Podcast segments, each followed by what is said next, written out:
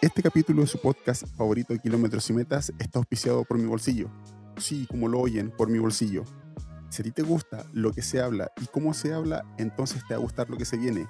Te invito a picarle y a darle like a las diferentes redes sociales en las cuales estoy subiendo el material, Instagram, Spotify y Facebook. Espero que esto que se viene les agrade y tener su retribución dándole un follower en Spotify. Como siempre, tendré a los mejores corredores como invitados y a los mejores especialistas para que ustedes puedan sacar algo que les motive y conseguir sus metas. Que lo disfruten y nos vemos pronto.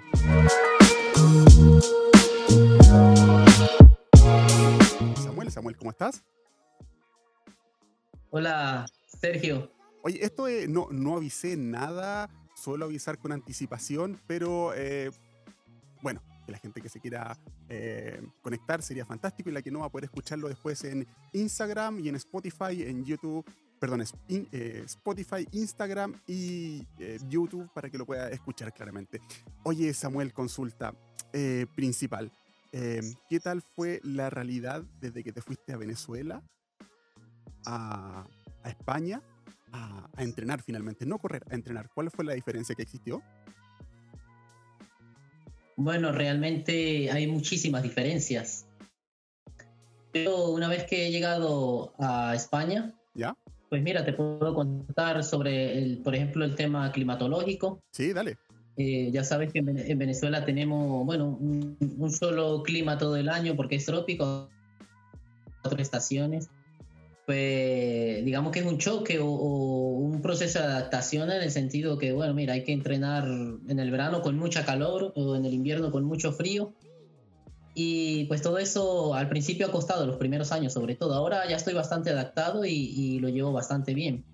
Luego, pues el, entrenar por, bueno, los diferentes tipos de terrenos que, que, hay aquí son muy diferentes a los que yo corría en Venezuela y eso también fue un proceso de, de adaptación Igual que el entrenamiento, la metodología de entrenamiento, pues totalmente diferente a lo que yo hacía en Venezuela. Y bueno, empezando por ahí, pues han sido grandes cambios, sí. Pero, pero Mucha diferencia en realidad. Pero en sí, en general, para que la gente sepa cuáles son los aspectos que diferencian el entrenamiento, no sé, de Venezuela eh, al entrenamiento que tienes eh, allá en España. qué, es lo que hace que sea diferente finalmente? Aparte de, del clima, aparte tal vez de la alimentación, aparte tal vez de la gente que te trata y te acompaña?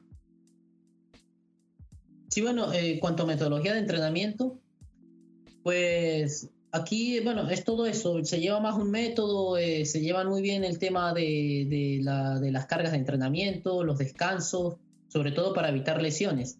Eh, por ejemplo, yo tenía un gran entrenador en Venezuela, en Mérida, eh, solo que como yo hacía muchas carreras de calle al principio, pues entrenaba mucho en la pista y pocas, pocas veces iba a la montaña. Perfecto. Este, pues acá una vez que llegué, prácticamente desde que llegué aquí en el 2017, mira, no he tocado más una pista de atletismo y, por ejemplo, el trabajo de velocidad solamente lo hago en terreno de cross o terreno ondulado que llaman acá en España.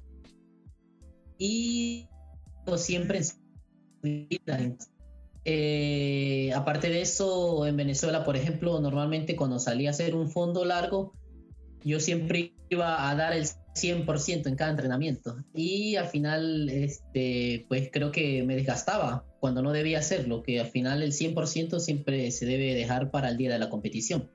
Y aquí, pues mira, eh, la metodología es más salir a disfrutar, hacerse su fondo, pero por, por decirte algo, ir a un 80% de la capacidad y, tomárselo de esa manera. Y, para, para llevar el cuerpo, digamos, al límite, pues están las series que son entrenamientos muy intensos, pero entrenamientos cortos que al final te hacen mejorar el rendimiento, pero no te consumen como tal, no te desgastan.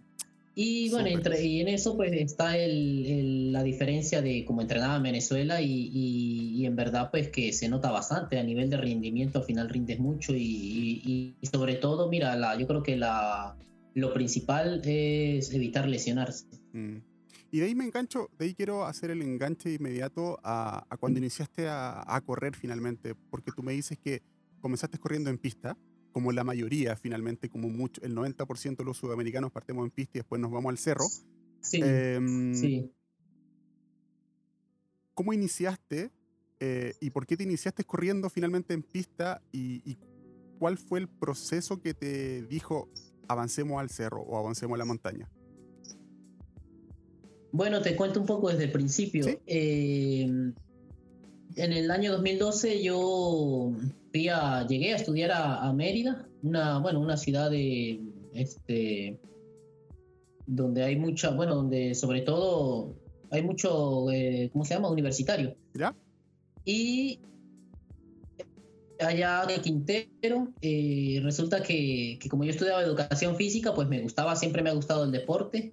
Pero bueno, lo hacía, digamos, por correr y hacer deporte porque estudiaba deporte. Ah, más no lo hacía a un nivel profesional porque nunca me imaginé ser un corredor en realidad. ¿Sí? Pero, y bueno, quise participar en la carrera, me fue bastante bien para, para ser un novato, me fue bastante bien en, en ese tiempo. Y, bueno, me lo estuve pensando y dije, pues, creo que me va a correr. Y así fue, me dediqué a correr, conseguí mi entrenador y, mira, desde entonces pues empecé a hacer carreras de calle. Bueno, fueron desde el 2012 hasta el 2015 haciendo carreras de calle. De vez en cuando hacía una, carrera de montaña, pero carreras cortas, carreras de 12 kilómetros, 15 kilómetros, que eran carreras muy explosivas y, bueno, me defendía bastante bien porque, eh, porque era muy rápido, era un corredor, bueno, soy un corredor rápido, me, porque hacía mucha pista y creo que porque llevo la velocidad como algo innato. Eh, pero bueno, al final en 2016, eh, pues mira, viendo por las redes, los vídeos, este, leyendo cómo eran las carreras aquí en España, en Italia, en Francia, pues me, me enamoré de eso, pues me enamoré de eso y además eh, tengo la montaña, lo llevo dentro porque vivía en el campo, en mi casa, entre montañas y, he estado rodeado de montañas. Entonces, me ha gustado siempre y dije, ¿por qué no pruebo más bien hacer carreras largas, carreras largas de, montaña y, intento dedicarme a eso porque al final me gusta más que correr en la calle. Y bueno, así fue, al final se dio una carrera en, allá en esta ciudad de Mérida, una ultra de 55 kilómetros donde mm, quise participar eh, bueno, el resultado fue muy bueno. Y desde entonces ya como que tracé una línea y dije, bueno, me olvido de las carreras de calle y solo me dedico a correr montaña y, bueno, nació, digamos, el sueño de, ser un trail runner. Y desde entonces, pues, este, siempre con la mentalidad de querer viajar acá a España porque soñaba estar aquí participando en carreras de este y corriendo, eh, como yo siempre le llamo, con los mejores corredores del mundo. Qué bien. Oye, em, eso fue el 2000, como tú dices, 2012-2015. Eh, de la vida aventurero, finalmente te hizo, te hizo viajar a, la primera, una carrera que es bastante exigente en Italia. Eh, que, creo que fue Dolomit, la que fuiste. Sí, sí, en las Dolomitas Run en Italia. Claro. Eh, lo que pasa es que lo que pasa es que mm, cuando, bueno, cuando la fecha que tenía viaje para venir acá a España, ¿Ya? Mi, llegada, mi llegada en sí era por Italia. Y justamente llegaba en la, por mediados de julio así, que era la, la carrera de las Dolomites Run en Canasei, en Italia. Entonces yo había hecho la inscripción para participar en esa carrera de una vez. ¿Ya? Y, bueno, pues mira, logré participar porque, y, encantado porque es una carrera del circuito mundial y pues soñaba con estar en una carrera de estas, bueno, corriendo a ese nivel. Y, bueno, mira, sí, corrí, pero mira, allí fue, bueno, un choque para mí, o digamos que fue cuando en verdad conocí la realidad de, de lo que era, que era correr acá porque en ese momento recuerdo llegué de 55 en esa carrera. ¿Ya? Y bueno, el nivel era brutal, ¿sabes? Y, que yo no tenía mal nivel. Yo, yo, era buen corredor en Venezuela, pero es que aquí sencillamente se, se corren, se corre, se corre a otros ritmos y bueno, para mí fue un choque. O sea, yo pensaba en el momento en Venezuela, me imaginaba estar en esa carrera y poder por lo menos estar entre los 10 primeros. Entonces, bueno, fue la primera gran lección para mí donde dije, mira, pues eso significa que me falta mucho por mejorar, me falta un mundo por delante por, por recorrer y bueno, pero mm, siempre lo tuve presente y dije, pues mira, eh, vamos a hacer todo lo que hay que hacer por, por mejorar y, en algún momento ya estaría allí con ellos. Pero ahí quiero, ahí quiero detenerme un poco. Cuando uno, no sé, el ser humano de por sí siempre tiene un orgullo gigantesco. un orgullo, ¿cierto? Y una rabia, impotencia cuando no quiere lograr algo. Eh, cuando tú sientes que eres, eres estás entre los mejores en tu país y llegas a otro país a correr y te das cuenta que tu nivel no es tan bueno, ¿no sentiste como esa impotencia de decir, ¿para qué lo hago? ¿Para qué me arriesgo? ¿O para qué sigo en esto?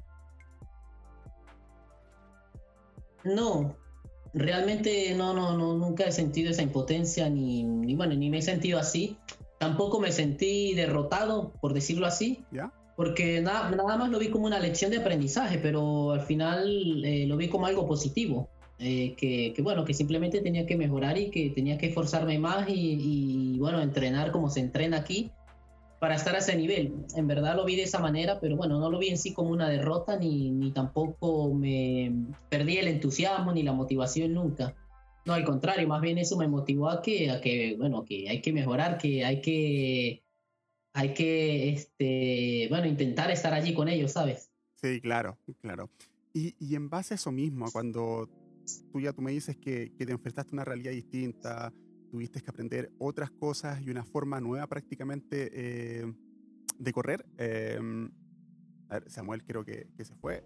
Samuel, Samuel, ahí sí, Samuel, creo que te habías ido un poco. Eh, sí, se fue un poco la señal. Sí, no te preocupes. Cuando, como te vuelvo a repetir, cuando uno llega allá y se encuentra con otra realidad, eh, que es completamente distinta, distinta, a la que uno tiene, y no porque uno quiere, sino porque lo que se te presenta, ¿cómo tú lograste eh, acoplar eh, tus necesidades con la realidad que se te presentaba? Sí, bueno, al llegar aquí, pues mira, cuando, cuando finalmente llegué a España, eh, pues tuve, digamos, la suerte de, bueno, de llegar a casa de una familia que, donde estoy actualmente acogido. Y bueno, ellos me, primero que nada, ellos, mira, me brindaron todo el apoyo, eh, creo que de alguna manera se involucraron conmigo. Le, les gustó bastante el hecho de, de ser deportista, de, de, de, uh, de, ver lo que hacía, de ver el esfuerzo que, que, o bueno, la implicación que tenía por, por aquello, pues, por mejorar. Entonces tuve una gran ayuda con ellos, bueno, en muchos aspectos, por ejemplo, eh, incluso en, en, ayudarme a buscar el entrenador, eh, en, en pagarme el entrenador este, aspectos como llevarme a las carreras, eh, por, bueno, por la facilidad de, de, de trasladarme. Y, y, bueno, y así mira muchos detalles y en verdad pues yo creo que si no hubiese sido por ello, pues lo hubiese tenido mucho más complicado. Eh, y, y, y, bueno, es la, bueno, es la manera, digamos, que he comenzado. Luego, pues a medida que ha pasado el tiempo, que, que ya me he ido, eh, digamos, estabilizando más, pues ya, ya voy haciendo las cosas por, por sí solo y, y, y, bueno, pues obviamente se me ha hecho más fácil ya estos últimos años. ¿Y, y en qué momento o cuánto te demoraste tú en, en poder equiparar los niveles de entrenamiento entre el extranjero, en, perdón, entre el español y tú o entre el europeo y tú? ¿Cuánto te demoraste en eso? Bueno, eh, aproximadamente seis meses seis meses, sí, que porque yo llegué en julio 2017 claro. y, y, comencé a, entre, a entrenar con, con, bueno, con un chico de acá de España en febrero del 2018. Ah, perfecto. Eh, es decir, sí, fueron aproximadamente seis, siete meses porque, claro, cuando empecé a entrenar con él y veo la metodología de entrenamiento y veo todo esto, pues es cuando, cuando realmente me doy cuenta de las diferencias que hay, pues como, como yo entrenaba allá y como se entrena acá.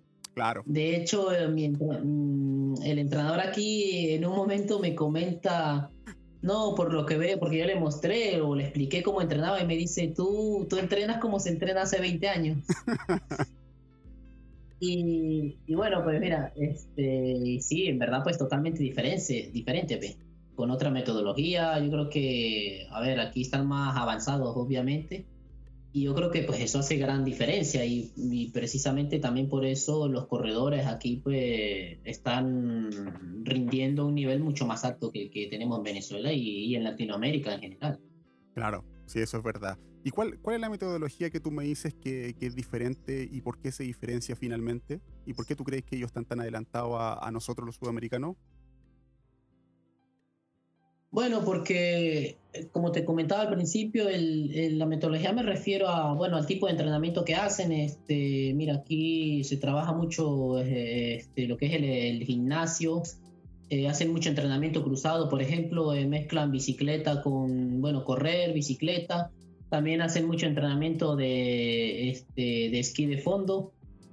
Entonces, al final, que, que eso se le llama entrenamiento cruzado en, la parte científica. Sí. Y, y y pues a la final, al hacer tantas cosas, tantos deportes, pues digamos que sí, nos, nos pone muy fuertes, pues, ¿sabes? Claro. Mientras que en Venezuela uno solo corre, que de hecho yo soy uno, en Venezuela solo corría. Y aquí, de hecho, solo corro y, hago, hago bicicleta. Mm, claro. Yo... Hago bicicleta, bueno, de vez en cuando hago ejercicios, sí, pero no, por ejemplo, bueno, tampoco tengo la facilidad de ir a un gimnasio y aparte, pues al venir de Venezuela, Mira, eh, no he aprendido a esquiar. Eh, es decir, bueno, a ver, en, esas cosas pues, nos llevan ventaja la, la, gente que vive aquí, ¿sabes? Y yo creo que eso, pues mira, aparte de la metodología, la forma de entrenar las diferentes disciplinas, pues obviamente está en otro nivel, el rendimiento es mayor. Sí, eso es verdad. Yo, para mí entender, bueno, yo soy chileno claramente y tenemos cuatro estaciones marcadísimas. Para mí el invierno es para los osos, finalmente. Irse a esconderse en la cueva, ¿cierto? Y acostarse bien calentito.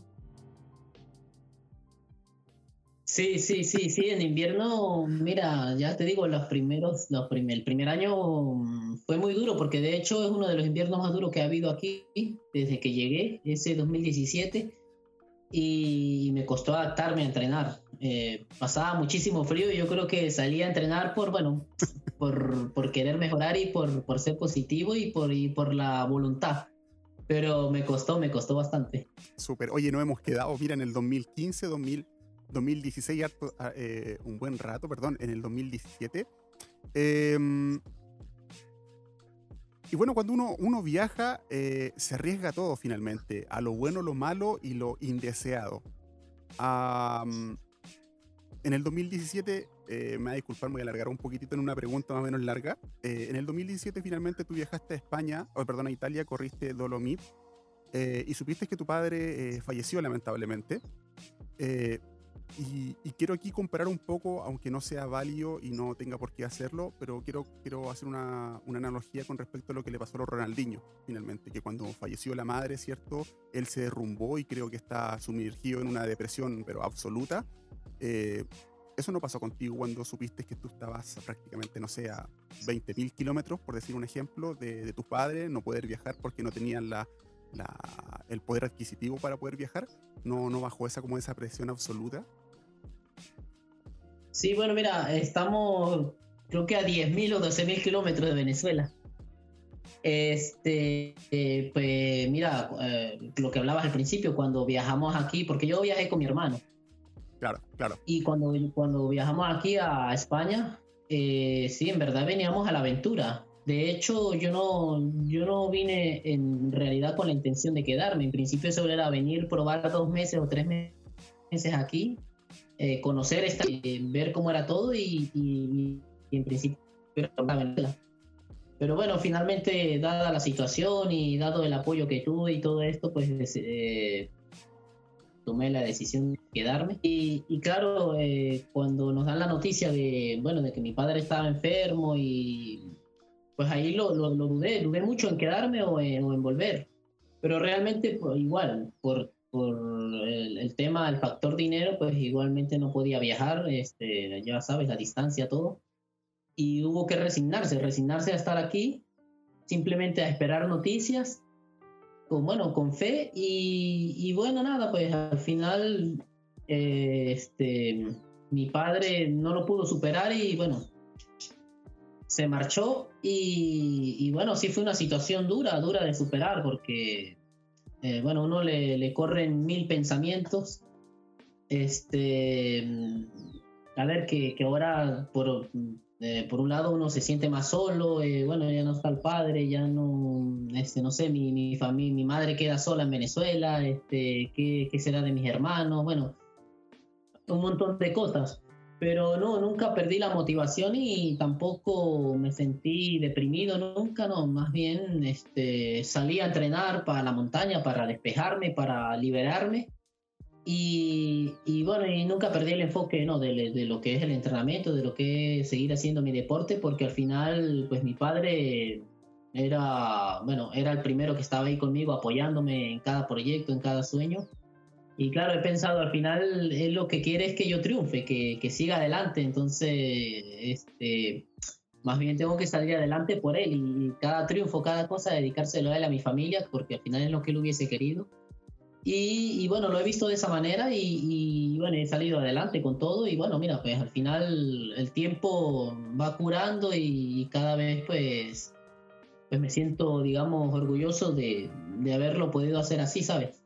Claro, claro. Eso es verdad. Eh, y es complejo. Y, y bueno, y, y, pasó una semana finalmente entre los entrenos, la pena y el despeje absoluto y ganaste la carrera la semana siguiente, una carrera que corriste, creo. Sí, tenía una carrera, la, la Trepicha La Rocha se llama esa carrera y casualmente, bueno, es una carrera solidaria que porque es para colaborar con una fundación que trabaja con los niños del cáncer. ¿Ya? Y casualmente, bueno, pues mi padre murió de cáncer, entonces pues dije, mira, eh, es una oportunidad para hacer esta carrera y ya que mi padre murió de cáncer, incluso pues me sirve de correr, de, este, de aportar a esa causa. Y, y bueno, así fue, pues fui a hacer la carrera con toda la motivación del mundo, por supuesto tenía muy presente lo de mi padre allí, pero al final creo que fue la mayor inspiración para el momento. Y, y, bueno, pues mira, tuve la, la, dicha de ganar y por supuesto le dediqué el triunfo a mi familia, eh, bueno, en honor a mi padre también. Eh, qué lindo, y qué, qué, qué, lindo, o sea, qué, qué sensaciones cruzadas tienes ahí finalmente. Uno dice que uno gana, pero también pierde finalmente y, y equiparar las sensaciones tiene que ser súper complicado. Sí, sí, sí, sí. Oye, ¿y, ¿y en qué momento tú sentiste que finalmente arrancaste? Arrancaste con, con, los logros, arrancaste con el nivel y dijiste ya, este es el nivel que quiero y de aquí para adelante puras buenas cosas vienen? Bueno, yo creo que, bueno, yo lo haría por partes, porque en el 2018, cuando ya tenía un año entrenando con, con el chico de acá, que Eduard Barceló, uh -huh. pues mira, me di cuenta que en un año ya, ya había mejorado bastante, ¿sabes? Ya había mejorado bastante en muchos aspectos y, y bueno, decidí participar en, en, diferentes carreras de, importantes del circuito mundial. Estuve incluso en, en Chamonix, en el evento de la OTMB. Y, y, tuve excelentes resultados, en todas tuve excelentes resultados y, y, bueno, lo más importante es que cuando hablaba con mi entrenador siempre me decía o siempre me dice, no, este, aún no veo el límite, este, tenemos mucho por mejorar, tienes mucho potencial, entonces bueno, esa era, digamos, eh, una gran motivación para mí, saber que realmente aún no he llegado al límite, que puedo seguir mejorando. Y, pero ya sabía que había dado, digamos, un salto. ¿Ya? Y luego, pues mira, a medida, de, la medida del tiempo para el, para el 2019, este, sentí que di, que di otro pequeño salto y lo digo porque, bueno, los números no mienten y bueno, a nivel de resultados, pues también fueron excelentes la, la temporada que tuve.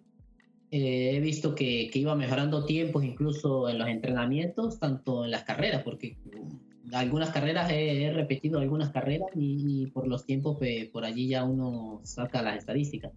Y luego a nivel de sensaciones también, que al final lo más importante, pues me siento bien, pues me siento fuerte.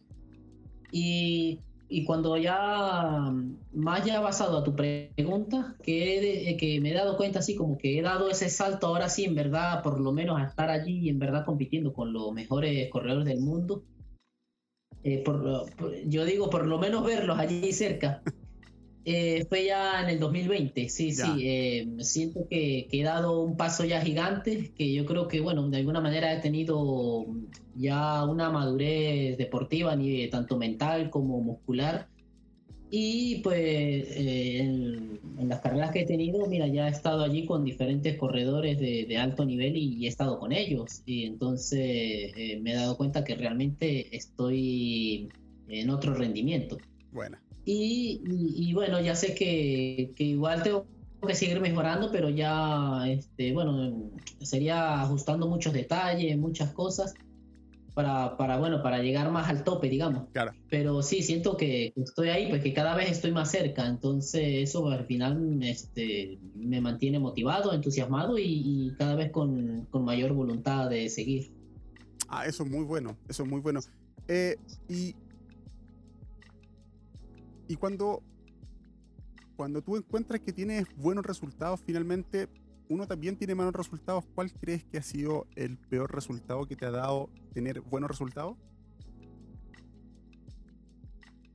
Bueno, hablando, mm, a ver, de, peores resultados, es que nunca lo veo así, ¿sabes? De esa manera, porque mm, si voy a una carrera y no me va del todo bien o no me va como yo quisiera que me fuese, pues bueno, nunca lo veo así, más bien lo veo, siempre, le veo la parte positiva, siempre lo veo como un aprendizaje o, bueno, mira, no me fue bien porque, yo qué sé, ese día mm, el cuerpo sencillamente, bueno, no respondió a tal exigencia, este, por, bueno, por X motivo, ¿sabes? Al final a, todos nos pasa. Claro. Pero yo creo que a nivel de resultados, siempre que en todas las carreras, mm, eh, para, es decir, para la capacidad que tenía en el momento, me ha ido bastante bien. Ah, bien. Oye, ¿y de dónde salió ese apodo que yo leí en alguna entrevista que tú tuviste? Eh, o perdón, o en una, no sé, alguien lo mencionó, el Toyota Dávila. ¿De dónde salió eso? Lo busqué y no, no lo encontré.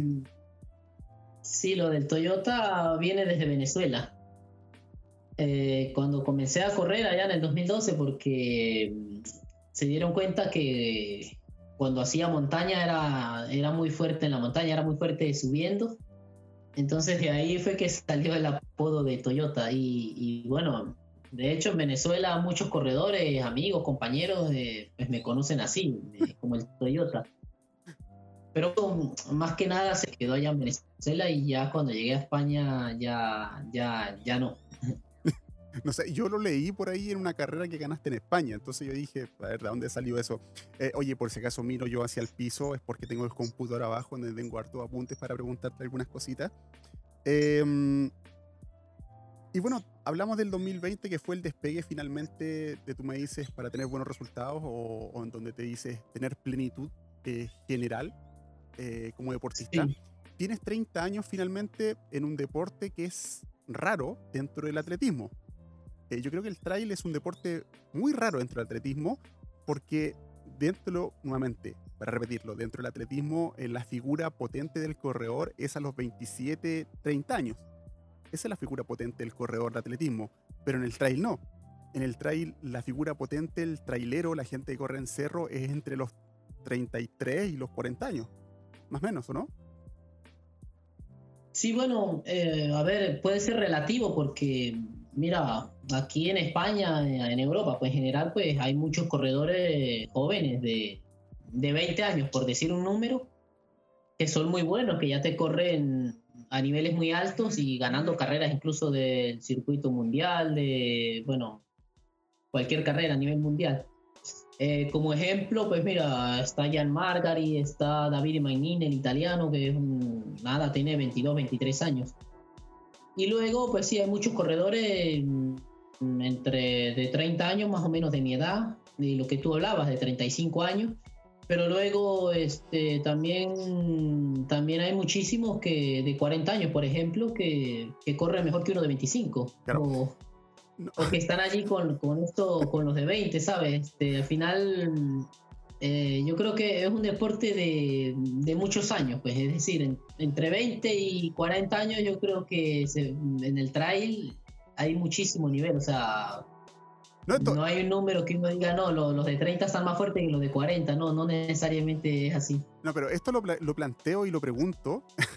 Porque finalmente hay muchos corredores que se quieren iniciar, por ejemplo, hablando de Venezuela, de tu país, o Chile, o la gente que me escucha prácticamente toda Sudamérica y muchos españoles, de que dicen, oye, voy a, quiero correr, tengo 27 años, nunca he hecho nada, voy a ir a correr para ser el que recoge las cintas y se las lleva al de la meta, finalmente, al organizador.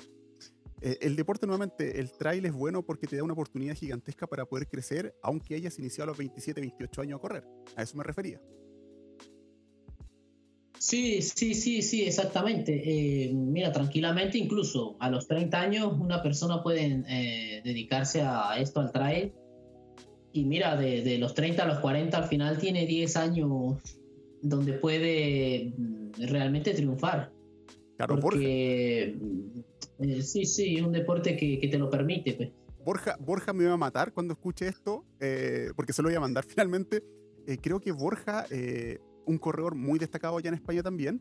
Creo que comenzó a, correr como a los 30 años también, 28, 29 años. Eh, una edad muy avanzada, pero tiene muy buenos resultados y ahora tiene 38 y le queda mucho recorrido y, como le dicen ustedes, mucha pasta a los españoles para darle y tener eh, eh, mucho más resultados. Entonces, es un buen ejemplo para que la gente sepa que se puede aún. Sí, sí, eh, creo que me hablas de Borja Fernández. Sí, correcto, Borja Fernández. Sí, lo, Sí, lo conozco y sí, por supuesto, es muy buen corredor. Tiene, mira, tiene buenos resultados. De hecho, eh, he tenido la oportunidad ya de correr con él aquí. No, sí. Y, y, sí, pero bueno, mira, como él hay muchísimos, así que de ese nivel. Eh, por ejemplo, pues mira, por darte un ejemplo, tenemos a Miguel Eras. Es un, bueno, un corredor, no sé si 45. 49. 49. 49, bueno. Y, corre, y, aún corre a un, a un nivel altísimo. Claro, claro, hay muchos corredores. Oye, eh, quiero llegar al Mundial, al Mundial que se corrió el año 2019 en, eh, en Portugal. ¿Qué tal fueron tus sensaciones cuando llegaste al Mundial? Eh, hablando de que tú eres seleccionado venezolano, ¿cuáles fueron las sensaciones del Mundial? ¿Cuál fue el approach general del equipo? ¿Y cómo fue la sensación general del equipo en este Mundial?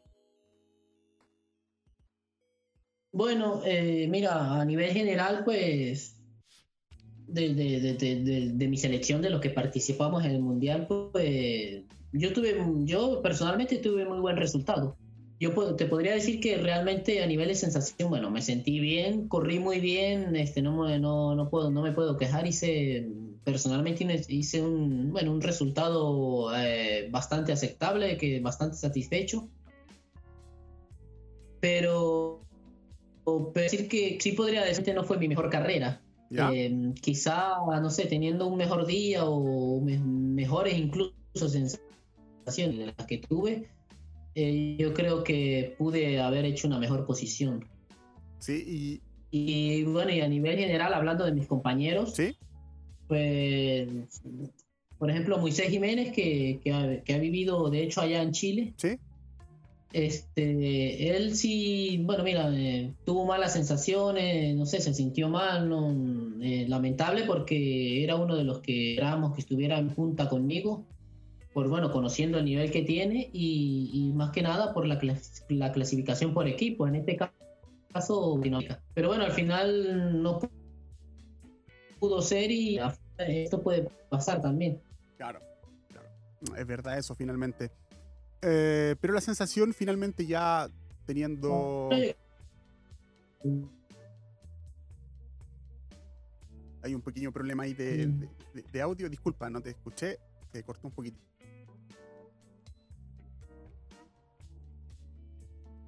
Oh, no, hay poca señal ahora, eh, Samuel. ¿Me escuchas ahora? Ya, ahora sí, Samuel. Disculpa, que se, cortó, disculpa.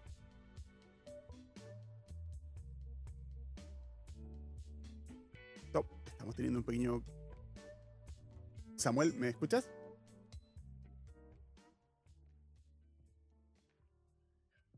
Aló, Samuel, ¿me escuchas? Escucho, te escucho. Ya, ahora sí, disculpa, es que se corta un poco la, el internet, lo más probable es que tiene que estar un poco colapsado ya a esa hora en España. ¿Qué me decías finalmente de, la selección finalmente de Venezuela? Bueno, uh, que te contaba que a nivel personal ¿Mm? me fue bastante bien, ¿sabes? Bastante satisfecho, pero sí que podría decir que, que no fue mi mejor carrera ese día que quizás con mejores sensaciones hubiese podido hacer una mejor posición, una mejor, digamos, bueno, representación para Venezuela. Y por los compañeros, bueno, eh, mira, yo creo que cada mejor que tenía y, y lamentable, lo único que fue lamentable fue el caso de Moisés y no pudo bueno hacer la, la carrera que estaba buscando y, en la punta y no pudimos digamos pelear en este caso por, eh, por equipo sabes por Latinoamérica como venezolano. Claro porque bueno no disculpa si te interrumpí. No, eso, que, lamentablemente no se pudo, pero mm, igual yo creo que se dio bastante bien para todos el resto. Y teniendo ya cuatro o cinco compañeros que tienen un, muy buen nivel, que están corriendo fuera de Venezuela, o sea, que tienen un poco más de roce, ¿cómo tú ves las sensaciones que se vienen para el Mundial de, de este año que se va a hacer en Tailandia? Sí, yo creo que para el Mundial de Tailandia, mira, se podría hacer un, bueno, un, buen equipo, una buena selección, con lo que tú dices, que con los corredores que, estamos aquí, que han tenido más roce a nivel deportivo eh, en este mundo, acá, al nivel que se corre acá en Europa. Y, bueno, mira, los que puedan venir, en este caso de Venezuela, el mismo Moisés Jiménez, pero mm, lo que veo más difícil es, bueno, por la situación en la que vive Venezuela, pues, y porque aparte está bastante lejos. En Tailandia, pues, lo veo bastante complicado poder participar. Pero bueno, no sé, veremos a ver de aquí a noviembre qué, qué pasa, ¿no? Oye, y También está claro que tenemos la, la, bueno, la actual situación del coronavirus que no sabemos si al final puede ser que ese evento lo suspendan. Bueno, Ah, hay que esperar. Mm, es verdad eso. Eh, y, tú siendo corredor, eh, para ti, claramente como, como corredor, ¿cómo tendría que ser finalmente una, un buen selectivo para, para ustedes, para Venezuela, eh, para que estuvieran los mejores y no solamente los mejores de ITRA? Vale. Bueno, yo creo que lo primero, aparte de, de eso, exactamente, de lo de la puntuación ITRA, pues mira, eh, hacer, hacer chequeos nacionales allá en Venezuela, pero bueno, chequeos donde, donde realmente tengan todo, todos estos grandes corredores tengan la oportunidad de participar en esa carrera y, y, bueno, escoger, ¿sabes? Escoger, por ejemplo, dos o tres corredores, o bueno, los que estén, si realmente se ve que sus números, eh, este digamos que sus números eh, tienen tienen base pues para, para, correr al, al, nivel que se corre aquí, ¿sabes? Y aparte de eso, eh, yo creo que también habría que, que hacerlo por fases. Por ejemplo, los corredores que están más fuertes en distancias medias, como 40 kilómetros, los que están más fuertes en la distancia ultra y los que son más fuertes en la distancia clásica, que son estas de 20, porque en el mundial pues hay varias distancias y se puede participar en cualquiera, entonces no sé, puede ser que yo soy muy bueno en 40 kilómetros, pero no soy el mejor en 80, entonces quizás hay uno en Venezuela que, en 80 kilómetros eh, es mejor que yo, entonces mira pues cada uno eh, nos, especializaríamos en una distancia y creo que podríamos tener este, mejor representación así. Es bueno, hablando de eso, es bueno para un corredor, eh, no sé si decir estancarse, pero, pero sí quedarse solamente corriendo un tipo de carreras, es bueno para él. O sea, me refiero a correr solamente carreras de 40, otros carreras solamente de 80, otros solamente ultras. ¿Es bueno para un corredor, según tu experiencia? No, no, eh, esto yo lo digo más que nada si ya para ir al mundial, de repente el, que, el que se vea más fuerte en tal distancia, pues mira, se prepara para esa distancia eh, con el objetivo de ir a un a nivel general para, para participar en X carrera, eh, yo creo que lo mejor es pues, ser polivalente, ¿sabes? Al final entrenar todas las distancias y, ser capaz de correr cualquier distancia de, de, bueno, desde 20 a 80, por decir un ejemplo. Sí, lo mejor es ser polivalente. Y normalmente acá en España, bueno, en Europa en general, hay muchos corredores que sí, que, que solo te corren hasta 40 kilómetros, pero, pero luego dan el salto y comienzan a correr 60, comienzan a correr 80. Como están los que, los que te corren todo, es decir, como Kilian, que da igual correr un kilómetro a correr 170, o sea, en todas es bueno. Pero bueno, como Kilian, obviamente hay pocos, pero sí que los hay, sí que hay algunos que, que por ejemplo, mira, te puedo poner Luis Alberto Hernando, el campeón del ah, mundo. Ah, claro. Claro. O sea, te corre 20 y, igual por las condiciones que tiene, pues obviamente te va a dar batalla, te da lucha, incluso te puede ganar. Igual en 40, igual en 80, en, en las 100 millas.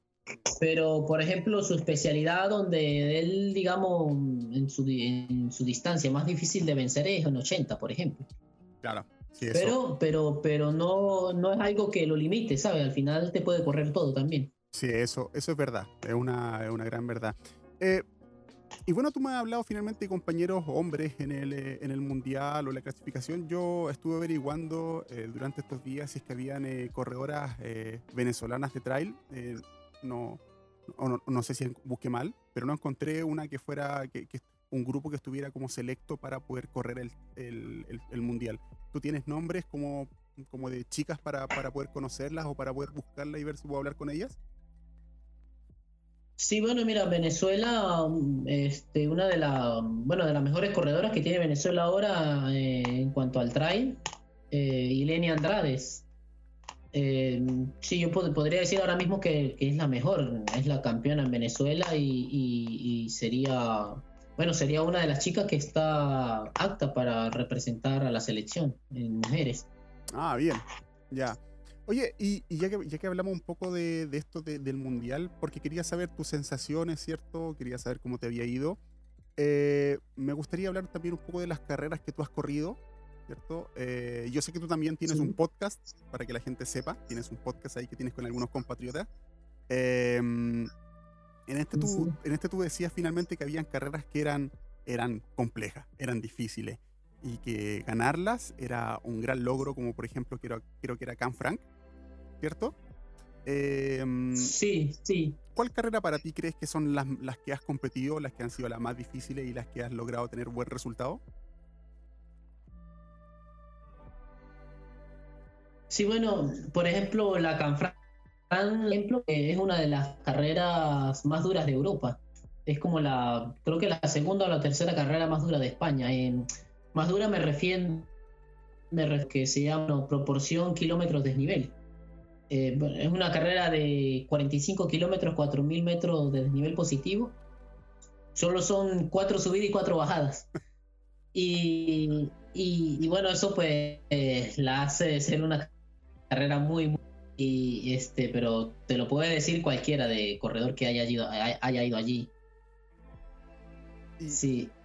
Y luego, este, bueno, he estado en otras carreras, eh, por ejemplo, en la OCC, en el evento en Chamonix, eh, corrí la, la, de 55 kilómetros, eh, bueno, tiene, mira, 3.500 positivos y es una carrera dura, pero aquí cambia la cosa, aquí es dura por varias razones, dura porque es una carrera, es bastante, es una carrera muy quebrada, este, aparte es muy dura por el nivel que hay en la carrera, bueno, es una carrera internacional, donde van corredores de casi que de todas partes del mundo. Y, bueno, eso también le da otro plus de que se hace muy duro correr allí. Claro.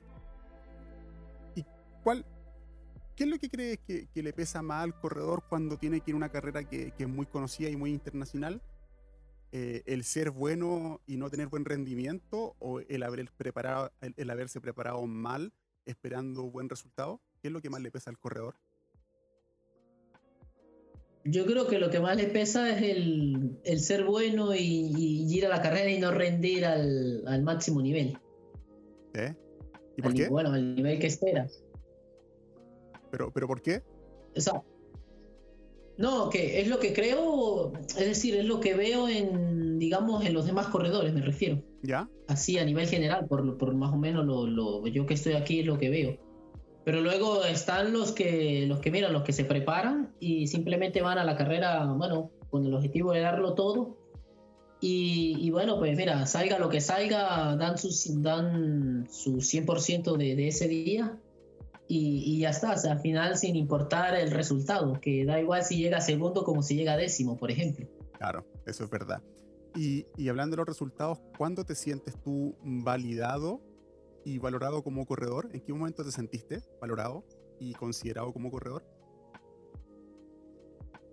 Bueno, eh, a ver, en una Yo creo que a partir del, del 2018, cuando estuve participando en estas carreras importantes de, de circuitos mundiales, pues ya se nota que me empiezan a conocer más, eh, la gente, bueno, va viendo resultados a este, las, por las redes, las entrevistas, todo esto. Y, y yo, bueno, eh, al final, con el paso de los años, con el paso de las carreras, de resultados, pues cada vez, eh, sí, cada vez siento que, bueno, que me van conociendo más. Y, y, ahora, a ver, una gran parte de lo que es sobre todo Cataluña y, bueno, y parte de España como tal, pues ya, digamos, ya conocen quién es Samuel Dávila, pues entonces cuando veo una carrera, pues, pues ya saben que, que, que puedo por, al menos dar guerra allí. Claro, claro. Hace unos días supe o vi por internet eh, que subiste una página con, con un team que estás tú corriendo. Eh, ¿Cómo fue la llegada y hace cuánto que estás perteneciendo a ese, a ese nuevo equipo? Sí, la, mira, la, estoy con, con el equipo Inverse desde mayo del 2019. Estoy, bueno, mira, eh, estoy corriendo con ellos ahora y, y, bueno, esta temporada aún sigo con ellos. Y bueno, pues bastante bien, ¿sabes? Eh, bueno, es diferente correr solo a cuando ya estás en un equipo, que sientes el apoyo de un equipo, el, el compartir, el, el, conocer. Este, bueno, al final un montón de detalles que, que, que cambian muchas cosas. Y de alguna manera también eso te da otro plus de motivación para, para seguir avanzando, para querer seguir triunfando, para, bueno, para buscar mejores cosas. ¿Y cuáles son, y cuáles son los principales eh, eh, beneficios, aparte que trae eh, pertenecer a, a, a, un equipo, a un, un, un, equipo formal? Tal vez participar en carreras, tal vez tener buen auspicio, tener, o tal vez tener facilidades para algunas cosas. Sí, bueno, los beneficios, eh, bueno, a ver, esto va, también va a depender del, del, equipo en el que estés o del patrocinante que tengas. ¿Ya? Pero, por ejemplo, uno de los beneficios, bueno, mira, pues este, que te pueden ayudar con los viajes, te pueden, eh, te dan toda la indumentaria que necesitas. Este, lo, lo, bueno, por ejemplo, a nivel de productos, todo lo que tú consumes, lo que necesitas del día, en el día a día para el entrenamiento, para la carrera este tema inscripciones, por ejemplo. O sea, es un trabajo logístico más o menos in, importante e interesante para el corredor. Sí, exactamente, que bueno, al final pues, pues eso es una ayuda porque solo pues, pues cuesta más, ¿sabes? O sea, es decir, tendrías tú que costeártelo todo y, y bueno, pues es más difícil. Claro. Oye, y este año, este año 2021 que es bastante raro a nivel mundial, tú, o, tú con tu team, o tú con tu equipo, o, o tú con tu equipo que, que te ayuda, eh, ¿tú tienes un calendario 2021 ya hecho o estás viendo finalmente cómo se van dando las cosas a nivel local, a nivel regional o a nivel eh, europeo? Sí que tengo un calendario hecho, pero bueno, lo tengo como, como para tener un objetivo y, y bueno, digamos, entrenar este, en base a ello. Sin embargo, como decimos aquí, vamos sobre la marcha porque igual, este, no sé, tengo carreras, por ejemplo, planificadas en junio, en agosto, en octubre.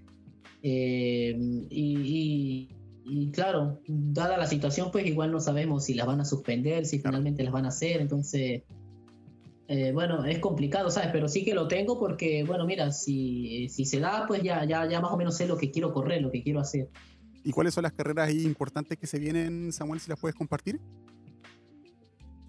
Sí, bueno, mira, me gustaría este, ir a, a Chamonix otra vez, repetir la, la OCC. Ya, la perfecto. De 55 kilómetros en, en, agosto, que bueno, es un, básicamente es lo que me diría que una de las más, si no la, más, la carrera más importante que, que haría en esta temporada. Luego, eh, mira, tengo la, um, la Ultra Pirineo, ¿Ya? que es un evento importante acá en España, una carrera internacional. Sí.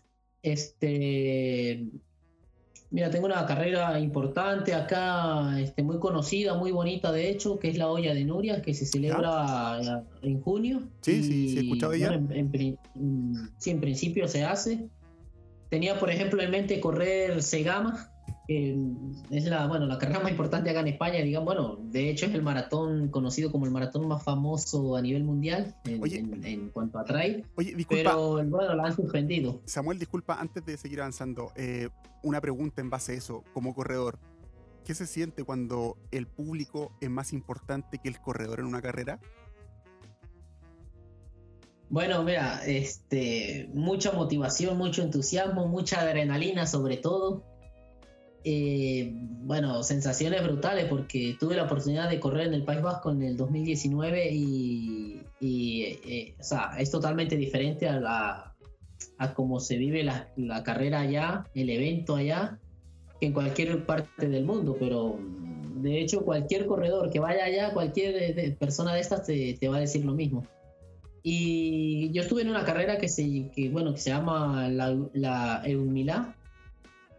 Y sí, ellos viven, bueno, yo creo que viven el deporte de otra manera, ¿sabes? Este, les gusta, apoyan mucho y, bueno, por ejemplo, te podría dar un dato que, que, sería interesante para que te hagas una idea. Mira, en esa carrera, cuando yo estuve en ese evento, habían 1.200 participantes y habían 1.600 voluntarios. Wow. Entonces, claro, cuando dices hay más voluntarios que participantes, pues te sorprende, ¿sabes? Porque es casi algo que no tiene lógica, pero, pero bueno, para que veas la, magnitud del apoyo que hay allá en el, País Vasco. Entonces ahí fue cuando comprendí y dije, este, con razón que se gama y se gama, como llaman. Claro, la gente no se da cuenta de eso, la gente dice, oh, una carrera menos es cuando la carrera uno tiene que pensar por qué la carrera no se hace finalmente. O no se hace porque no se puede, porque hay muchas carreras a nivel mundial que se están haciendo, se gama con, el, eh, con, el, eh, con la trascendencia que tiene finalmente a nivel internacional. Puede hacer una carrera igual como se hizo en Transgran Canaria o como se hizo aquí en Argentina en Patagonia Run, en donde solamente fue, fueron los corredores. Pero en Segama no es así, en donde Segama, la foto más importante es la que está el público ahí Exactamente, eh, la razón principal de, suspenderse precisamente por eso, porque en tiempo de coronavirus, pues mira, no puede haber público, no, entonces eh, es como que si se hace Segama así, pues no sería Segama, ¿sabes? Claro, claro que sí. Eh, oye Samuel, para, para terminar, porque agradezco mucho tu, tu, aceptación de esta invitación, quiero hacerte unas preguntas últimas. ¿Cómo ves el futuro eh, para ti eh, como, como, corredor dentro de Europa? Porque ya, no hay que hablar a nivel regional, sino a nivel eh, europeo. Bueno, mira, con toda la motivación, toda la voluntad de, de seguir, de continuar, por supuesto, y creo que, que, realmente aún puedo seguir mejorando, que realmente puedo dar más de lo que, de lo que, del nivel que estoy ahora.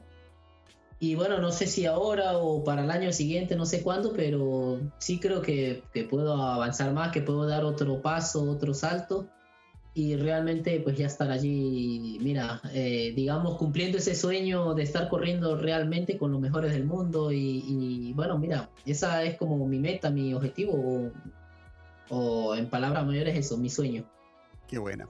Y siendo esto ya a nivel, hablamos a nivel europeo, ¿cierto? A nivel eh, regional, a nivel em, venezolano, ¿cómo crees que, que se ve el, el, trail en Venezuela y cómo crees que podría mejorar el trail eh, también en el mismo Venezuela? Bueno, yo creo que para mejorar el trail en Venezuela, lo primero, este, mira, yo creo que habría que empezar incluso por la organización. Eh, tendrían que, no sé, cambiar el sistema de organización, este, algo como lo que hablaba en el, en el episodio este que, que mandé, que bueno, que hicimos mis compañeros y yo en el podcast, este, la señalización de las rutas que normalmente están muy, muy mal marcadas, entonces se pierden muchos corredores. Y eso sería ya, mira, uno de los primeros pasos. Eh, comenzar a marcar bien, este, organizar, bueno, mejores eventos. Aparte que eh, organizar más carreras también, porque en Venezuela no, no hay tantas carreras como aquí. Aquí en España hay muchísimas carreras, o sea que al final no sabes ni qué no sabes tú ni qué correr porque hay muchas fechas, unas coinciden con otras y bueno, al final tienes que finalmente que decidir por alguna, pero en Venezuela no, no, no hay tanto así, entonces automáticamente eso hace que, bueno, que no puedas, digamos, estar todo el año en competición. Claro. Y, y automáticamente al estar en otro nivel, pues mira, este, no te puedes exigir al, al, nivel que te exige aquí, entonces lo mejor yo creo que, bueno, ahora porque obviamente las posibilidades no lo permiten, pero una vez que, no sé, que en unos años todo pueda cambiar, pues sí, lo mejor es foguearse, salir afuera y, y, bueno, mira, correr en diferentes lugares, conocer la realidad y adaptarse a ella y, y bueno, y por supuesto buscar el procedimiento de, de, mejorar en base a ello. Oye, antes, ahí me estás acordando algo ahí. Mira, lo intenté leer, pero no lo, alcancé. Em, el sudamericano de Chile de Trail, finalmente. Eh, ¿Se viene o viene un equipo, entre comillas, B al sudamericano que se va a hacer acá en este país? Pues creo que están organizando un equipo, sí, de, para esto, para el suramericano, pero bueno, mm, es lo mismo que te decía, eh, dada la situación que presenta el país, pues es bastante complicado y creo que hasta última hora no se sabrá. Ah, perfecto. Oye, Samuel, quiero agradecer tu participación, quiero agradecer tu buena onda y bueno, antes de despedirme, y despedirnos, quiero que tú, si quieres eh, dar a conocer tu podcast, quieres que la gente te pueda escuchar, lo pueda seguir y pueda comentar y compartir también lo que tú estás eh, o quieres expresar con tus amigos. Sí, bueno, es que mis compañeros y yo, bueno, estamos, hicimos un podcast que, bueno, en este caso para los corredores de trail, sobre todo, principalmente en Venezuela. Claro, igual si alguien más quiere escucharlo, mira, por supuesto. Eh, bueno, lo, tenemos ahí montado en una plataforma, está en varias plataformas, pero está también por, por Spotify. Eh, no sé, podría tal vez, eh, ¿cómo se llama? compartir el enlace. Sí, dale. Pero básicamente, ah, básicamente allí lo que hablamos es eso, este, mira, la experiencia que tenemos a base de lectura y a base de los años que tenemos corriendo, experiencias personales, compartir con ellos, por ejemplo, precisamente de lo más o menos de lo que hablamos aquí en la entrevista. Claro. Las diferencias de correr aquí en España con correr en Venezuela, este, la forma con que, se, con que podrían mejorar ellos allá. Eh, bueno, eh, de alguna manera compartirles la realidad que realmente se vive aquí y para que ellos, bueno, lo tengan en cuenta y digamos no se les presente como un choque cuando llegue su momento bueno de poder salir afuera y, bueno al final se trata de eso de compartir ideas así experiencias pero pero bueno al eh, eso que que no somos entrenadores ni ni, ni profesionales como tal en el asunto nada más es bueno la experiencia que tenemos y al final se trata de eso. O sea en algún momento eh, en algún momento la gente que va a decir hey si es de Venezuela y yo soy de, no sé, Ecuador, Colombia o México o España, que lo escuchan mucho, la verdad, van a decir, ¿para qué lo escucho, muchachos? En algún momento ellos van a hablar mucho de Venezuela, pero, pero en algún momento la misma conversación va a ser que sea universal lo que se tenga que ocupar para ir a algún país a correr o tal vez lo que tengas que ocupar en alguna carrera. Así que eh, no hay que pensar de que esto solamente sirve puntual. El trail se corre en todo el mundo, ¿cierto? Y la, y, el clima cambia, las necesidades cambian y el corredor se tiene que adaptar a las necesidades que, que tal vez ellos van a poder enseñar eh, desde España. Sí, este, en eso tienes razón. Digamos, digamos está principalmente eh, hecho para, para Venezuela, pero al final lo pueden escuchar tranquilamente en Sudamérica, porque, por ejemplo, Holben que bueno, que es venezolano, pero que está en Chile. De hecho, tenemos programado para hacer un, un episodio con él, entonces él nos va a contar las experiencias que, que, ha vivido en las carreras en Chile y parte de Sudamérica. Entonces, mira, bueno, al final es algo universal, como dices claro, Claro, y eso es lo mejor finalmente porque, porque el, el, el, el muchacho que quiere aprender a correr, ¿cierto? De Venezuela, si tiene posibilidad de viajar a Europa, va a viajar tiene posibilidad de viajar, por ejemplo, a la parte más sur, que es Argentina, Chile, va a querer aprender, correr, disfrutar y pasarlo increíble y, y que mejor eh, aprenderlo de ustedes, ¿cierto? Que son corredores que, se chocaron con una realidad distinta y pudieron vencer esa, esa, distinta, esa distinta diferencia de poder entrenar, correr y, aprender. Exactamente, sí. Así que, Samuel, muchas gracias. Estamos hablando. Así que, muchachos, muchas gracias por haber estado acá compartiendo con, em, con Samuel. Eh, un gran corredor venezolano, una gran persona, ¿cierto? Así que chicos, a darle a disfrutar, ánimo, suerte. Ahí cuando suba este podcast voy a, mm, eh, voy a compartir el, el, link de ellos para que lo puedan escuchar en Spotify. Así que chicos, ánimo, suerte y a darle.